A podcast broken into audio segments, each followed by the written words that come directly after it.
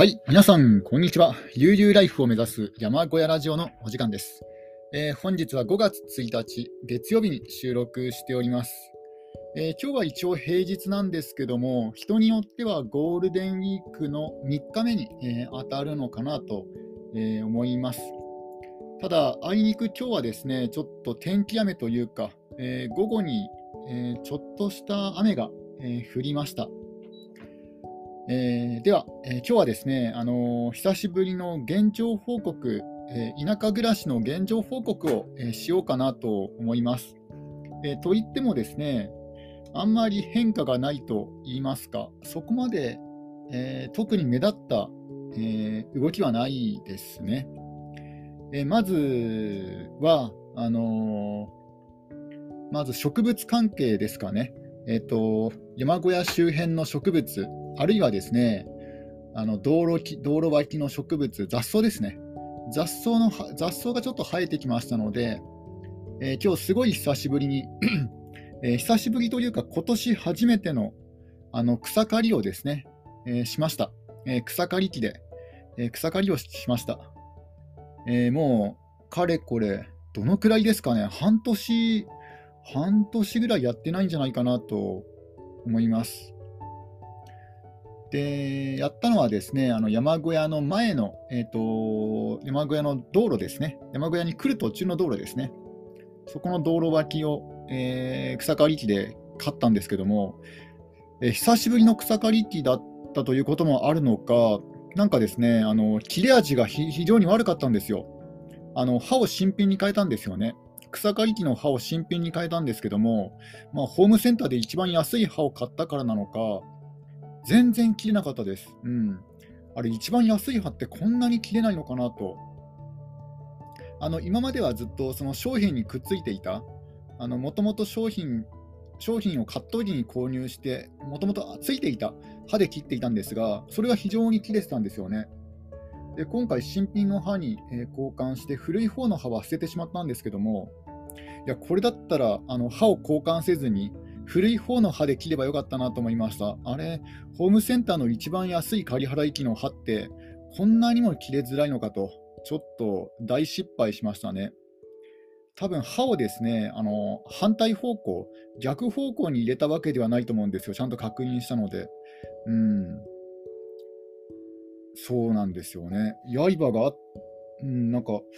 一番安いやつ買ったら全然ね、あの切れなかったんですね。切れ味が非常に悪かったです。もともと電動式ですので、そんなにパワーがないないんですよあの。エンジンに比べれば全然パワーが足りないってのがあるんですけども、いやそれにしても切れ味が悪すぎましたね。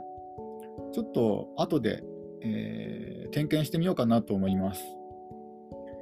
まあ、そんな感じでですね、今年初めての草刈り機を行ったという話と、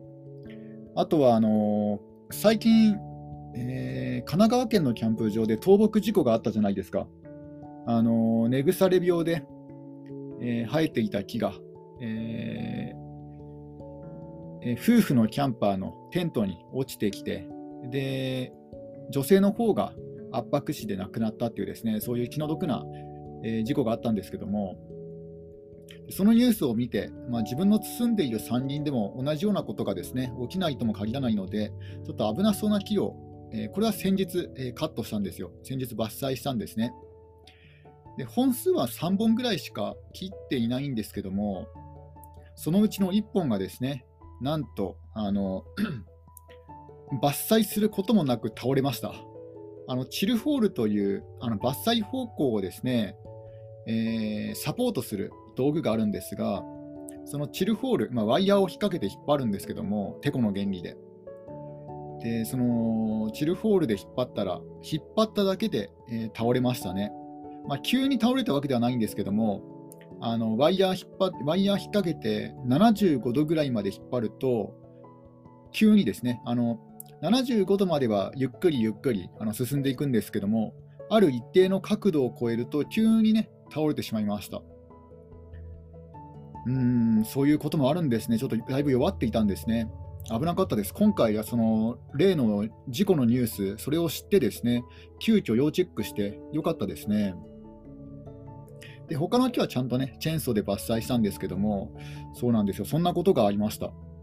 目にあでもただ、その危なそうな木はですね、確かに前々から危ないとは思ってたんですよ。あのー、もう元気もなかったし、えー、葉っぱが生えることもなかったし、もう明らかに、えー、弱ってるなと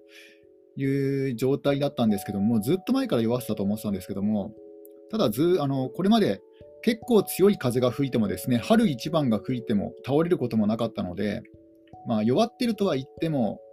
まあ、チェーンソーでしか倒れないかなと思っていたんですよ。うん、ところがワイヤーでちょっと引っ張っただけで簡単に倒れちゃいました。で、確認してみたらですね、あのー、木の根っこ、木の根っこが50センチぐらいしかなかったですね。もう結構高い木だったんですよ。まあ、高いって言っても、3メートル、いや4メートルぐらいの木かなと思うんですけども、4メートルぐらいの、えー、太さは人間の胴体ぐらいですかね。一番太いところで、えー、プロレスラーの胴体ぐらいかなと思うんですが、そうその木がですね、うん、根っこが50センチぐらいしかなくて、傾斜地に生えていたんですけども、まあ、そんなことがあるんだなと思いました。うん、見た目よりもあの実際見えてる部分に比べて根っこが非常に極端に短い木もあるんだなということがですね分かりましたね。で他にもあのちょっと気になる木があることはあるんですけども残りはあの電線に引っかかっていてですね素人が手を出すと電線も切ってしまいそうなのでこれは後であの東京電力さんに連絡をして東京電力さんにその電線に当たっている部分だけ伐採してもらって残りの部分はチルホールを使ってあのサポートしながら、えー、自分でチェーンソーでね伐採しようかなと思っています。うんまあ、でもそっちの方はまだまだしばらくは元気かなと思います、木自体は。うんあの自分の住んでるところが寒冷地でして、ちょっと前までは葉っぱが生えてなかったんですよ。なので、ちょっと心配だなと思ったんですよね。あの根腐れ病のげあのよ根腐れ病を確認するときの、えー、ポイントとして葉っぱが生えていない、えー、キノコが生えている、であと苔が生えている、あと溝腐れができているとかですね、なんかいろいろあるんですけども、あと虫が食ってるとかですね、ちょっとちょっとドリンクを飲みます。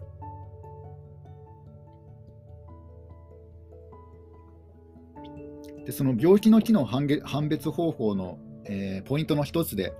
えー、葉っぱが生えていないっていうのがあったんですけども、え、で確認したときは葉っぱが生えていなかったんですよ。ただ、え今日確認したら葉っぱが生えてましたね。うん、なので、えちょっと自分が自分の住んでるところが山間部で、え寒冷地ですので、ちょっと葉っぱが生えるのが遅かったのかなと。うん、だから、まだ病気が進行しているというほどでもないかなと思いますので、そっちの方はまあ、おいおい、えー、少しずつ切っていこうかなと思います。うん、で、あとはですね、えー、あとは山林の方の植物はですね、植生の方は、こっちはまだ、あのー、草刈り機を入れなくてもまだまだ大丈夫なくらいですね。うん結局あの、なんで草刈り機を、なんで草刈り機で雑草を切ってしまうかというとですね、まあ、歩きづらいっていうのもあるんですけども、あの虫がついたりとか、ダニがついたりとか、あとは蚊が増えたりとかですね、あとはあの蛇の隠れ家になったりとか、動物の隠れ家になったりとかですね、あのいろんな動物を、ね、引き寄せてしまったりとかするので、虫とかね、虫とか動物を引き寄せてしまったりするので、あのそのためにあの伐採あの、雑草を飼ってるんですよね。なので、あのまだまだそのぐらい、そんなにそ、えーと、背が高い雑草は生えていませんので、山林の中は。山林はもうしばらく大丈夫かなと思いますね。えー、あとはですね、えー、現状報告は、ちょっとまだドリンクを飲みます。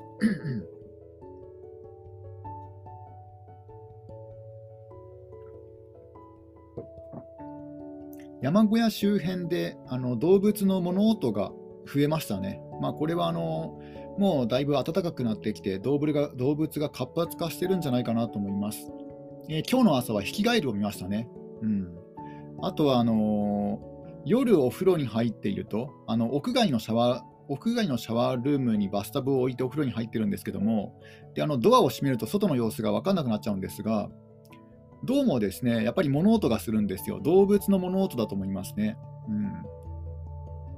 でも何の動物かは分からないです。音は確実にするんですよ。だから、いることはいるんですけども、あの姿は表さないんですよ。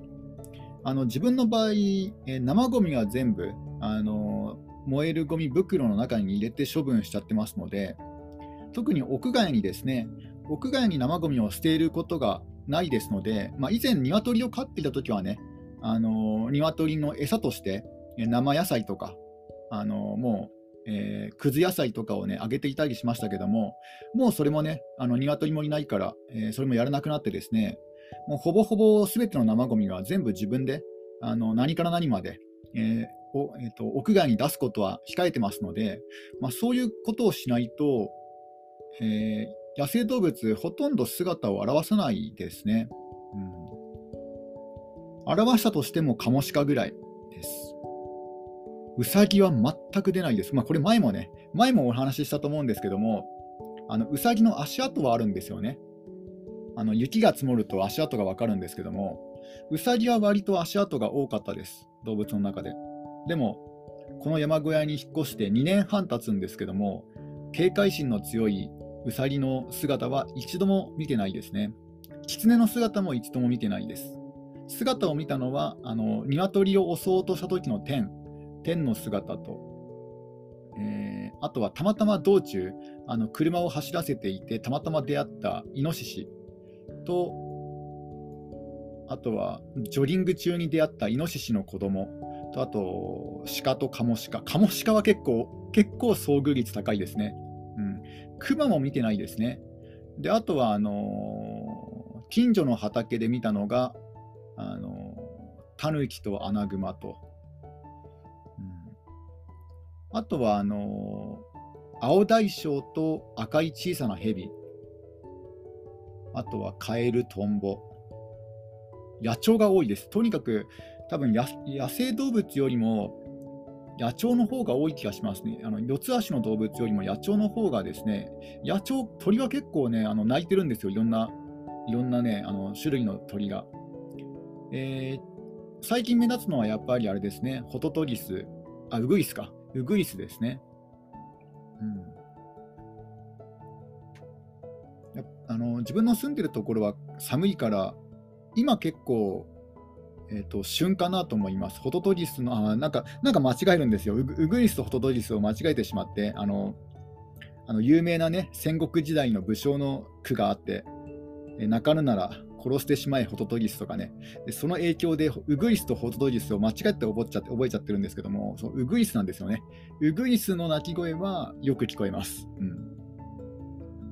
あとカラスも聞こえますね。あのトンビの声が全然聞こえないですね。あのピーヒョロロロロっていうよく時代劇にね登場するトンビ。あのトンビの声好きなんですけども、なんか自分の住んでいる山林ではあのトンビの声は聞こえないですね。で、夜ですね、あのまた聞こえなくなりました。あのフクロウの鳴き声。えー、一時期、一時期ですね、あの犬がね、犬がなんか威嚇して、威嚇というかね、あのお互い縄張り争いをしたのか分かんないですけども、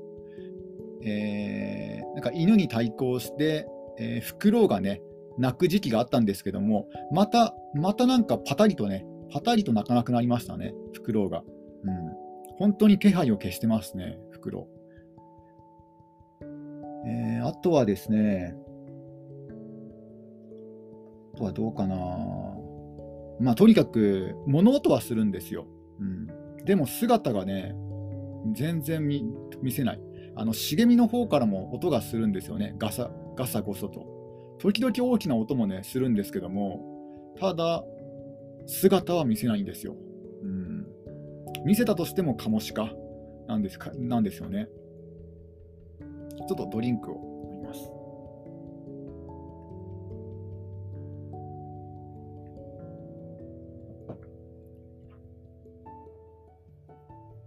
なのであの、生ゴミの処分さえ気を使っていれば、まあ、野生動物と野生動物を下手にあのおびき寄せることはないかなと思いますね。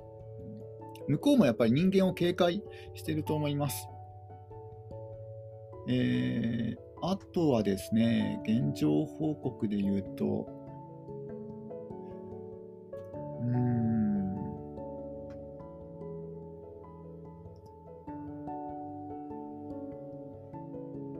なんか話そうと思ったことが、あ話そうと思っていたことがあったんですけども、なんかすっかり忘れてしまいましたね。何だったかな。えー、現状報告、他に何かやったと思うんですけども、まあ、あれから特に、えー、アウトドアとか山林開拓とか、えー、前回からですね、え、前回の放送から特にあのアウトドアとか山林開拓とか DIY とかはしてはいないですかね。うんまあ、今あの、木材がやっぱり高いんですよ。で、今後安くなる保証も全くないので、ちょっと手が手が出しづらい。で、2x4 材はともかくとしても、合板が高いんですよね。うん。なぜか、あの、合板だと、あの、漢字変換できないんですよ。合板って打たないと漢字変換できないので、一応自分は合板の読み読み方が正しいのかなと思って合板って言ってますけども、合板はね、今高いままなんですよね。昔の2倍ぐらいしますので、ちょっとこれは買えないかな。2x4 材はまだ2倍はしないですので、うん、そっちはね、まだ時々ね、買ったりはするんですけども、合板はもうずっとコロナ禍で値段値段が上がってからは一度も買ってないですね。ちょっとまたドリンクを飲みます。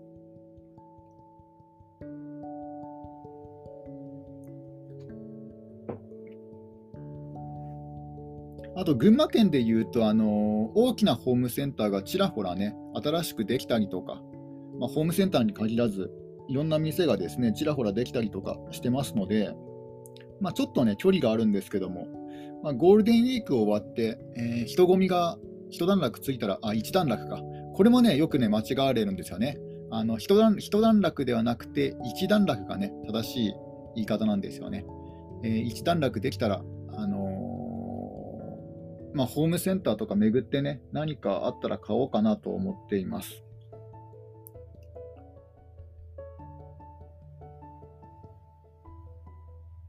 えー、あとはですね、現状報告は、うーん、意外とないもんですね。なんかあれから結構時間が経ってたんですけども、そんなに変化がない、普段からあんまりこう、えー、マンネリ化した生活を送ってますので、うん、極端に大きなことは起きてないですからね。何か、あ、薪ストーブのことはですね、まあ、薪ストーブは夏が来る前に撤去したいなとは考えていますね。まあ、これは場所も取るし、さすがに夏場は全く使わなくなるだろうし、であとはあの自分の場合は窓出し設置をしてるんですよ、窓あの薪ストーブの煙突を。で、窓出しだからこう窓をね、半開きにした状態、開け放った状態で、その開けたスペースにあの木枠を、木枠と、木枠と、あとはメガネ石で煙突を通してるんですけども、やっぱりこの窓のこのスライドさせた状態で状態だとどうしても虫が入ってきちゃうんですよね。この窓と窓の重ねの部分で。で一応あのそこに、えー、隙間テープをね貼ったんですけどもその隙間テープも結局は素材がスポンジじゃないですか。スポンジなのであのカメムシぐらいだったら入ってきちゃうと思うんですよ。で今後は夏になったらね今後あの蚊とかねそういうのも増えてきますのででちょっとこのこの状態だとさすがにまずいかなと思っていて、夏が来る前に薪ストーブを撤去したいなと考えてるんですね。ただ、撤去する場所がどうしようかなと。うんあのもう1個薪ストーブがあるんですよね。あの焼却炉代わり、屋外の焼却炉として使っている薪ストーブが。で、こっちが壊れたらね、あの交換でくすればいいんですけども、これがなかなかね、頑丈でね、壊れないんですよ。あの、ホンダの、ホンダじゃなかった、本間か。本間製作所の丸型巻きストーブ、時計型巻きストーブですね。あの、一番よく使われてるやつですね。これがね、あのステンレス製ですね、自分のは。で屋外に1年間放置していたんですよ。山小屋暮らしを始めるときは、まあ、最初の1年間は全く使わなかったのであの屋外で放置していたんですけどもそういうこともしていながらもう大切に扱ってないんですよね。全然大切に扱っていないのに頑丈なんですよね。あの時計型薪ストーブ。うん。これが全然壊れないからあの交換できずにいるといるという状態ですね。どうしようかなとうん、交換できなかったら、交換できなかったっていうか、その壊れなかったら、もう1個のその時計型薪ストーブが壊れなかったら、まあ、そっちはそっちで使い続けて、でもう1個の方はまた別のところに設置しようかなと思いますね。あの屋外屋外に設置しようかなと思いますね。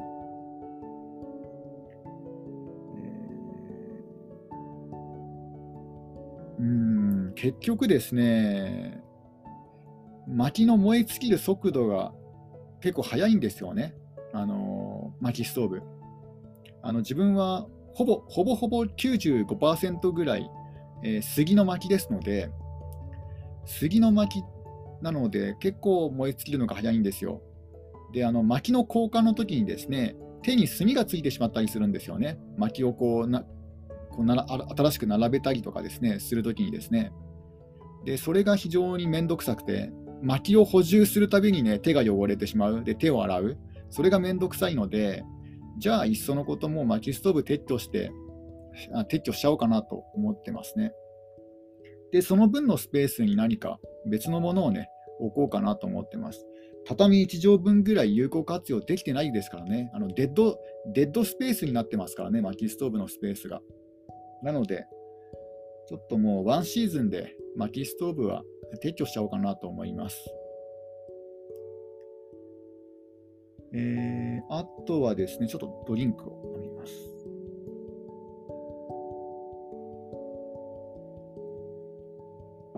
あのつい数日前までは結構体調不良体調不良の日が続いてました。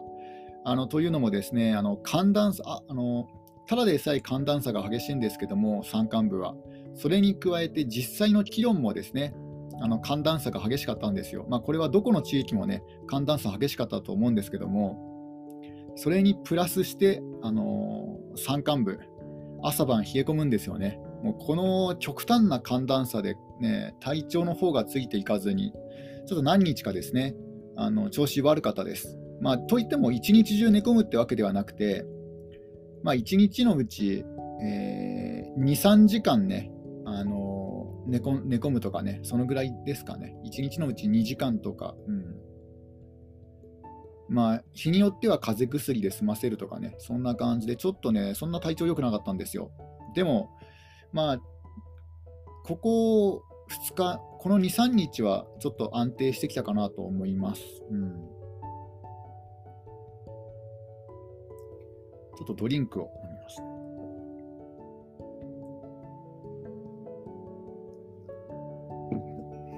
あとはその体調不良の原因の一つが食事の悪さだと思い思いますね。うん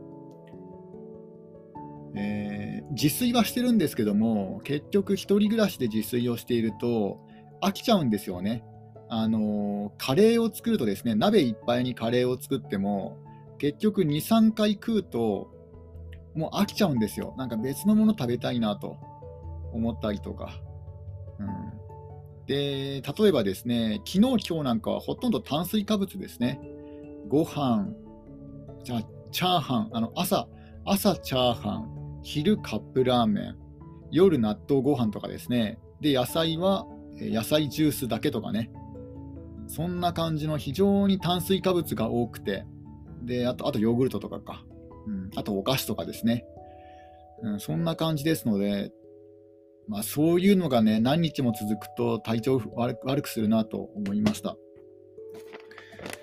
え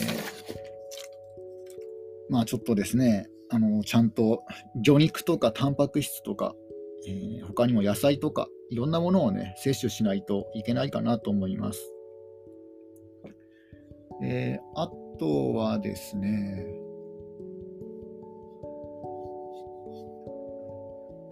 こうなんかいざこうね、あのこの前のラジオ放送からだいぶ時間が空いたと思うんですけども、いざこうやってラジオで話してみると、意外とそうなんか新しい展開がないなと、改めてね、思い知らされました。まあ、我がことながり、我がことながら、うん、あんまり変化なかったなと。うん、もうもう10日間ぐらいラジオ、ね、ラジオ放送しなかったと思うんですけども、あれ、その10日間、あんまり変化なかったなと。なんか新しく何かね、作ったとか、何か変わったことしたとかはないですからね。うん、草刈り機ぐらいですね。それも今日の話ですからね。草買ったのが今日の話で。で、まあ、あとちょこっとだけ薪を作りました。うん。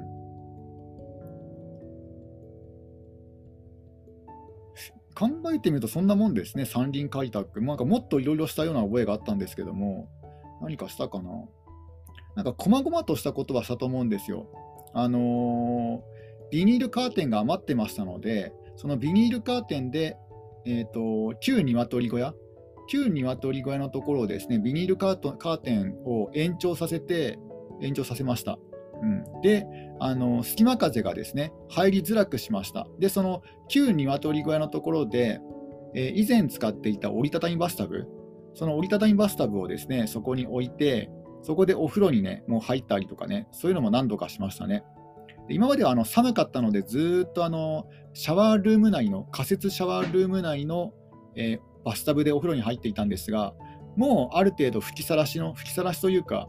あのその旧鶏側のスペースで、あの折りたたみバスタブでお風呂に入ることもできるようになりましたね。折りたたみバスタブの方が、あのー、ゆったり入れるんですよ。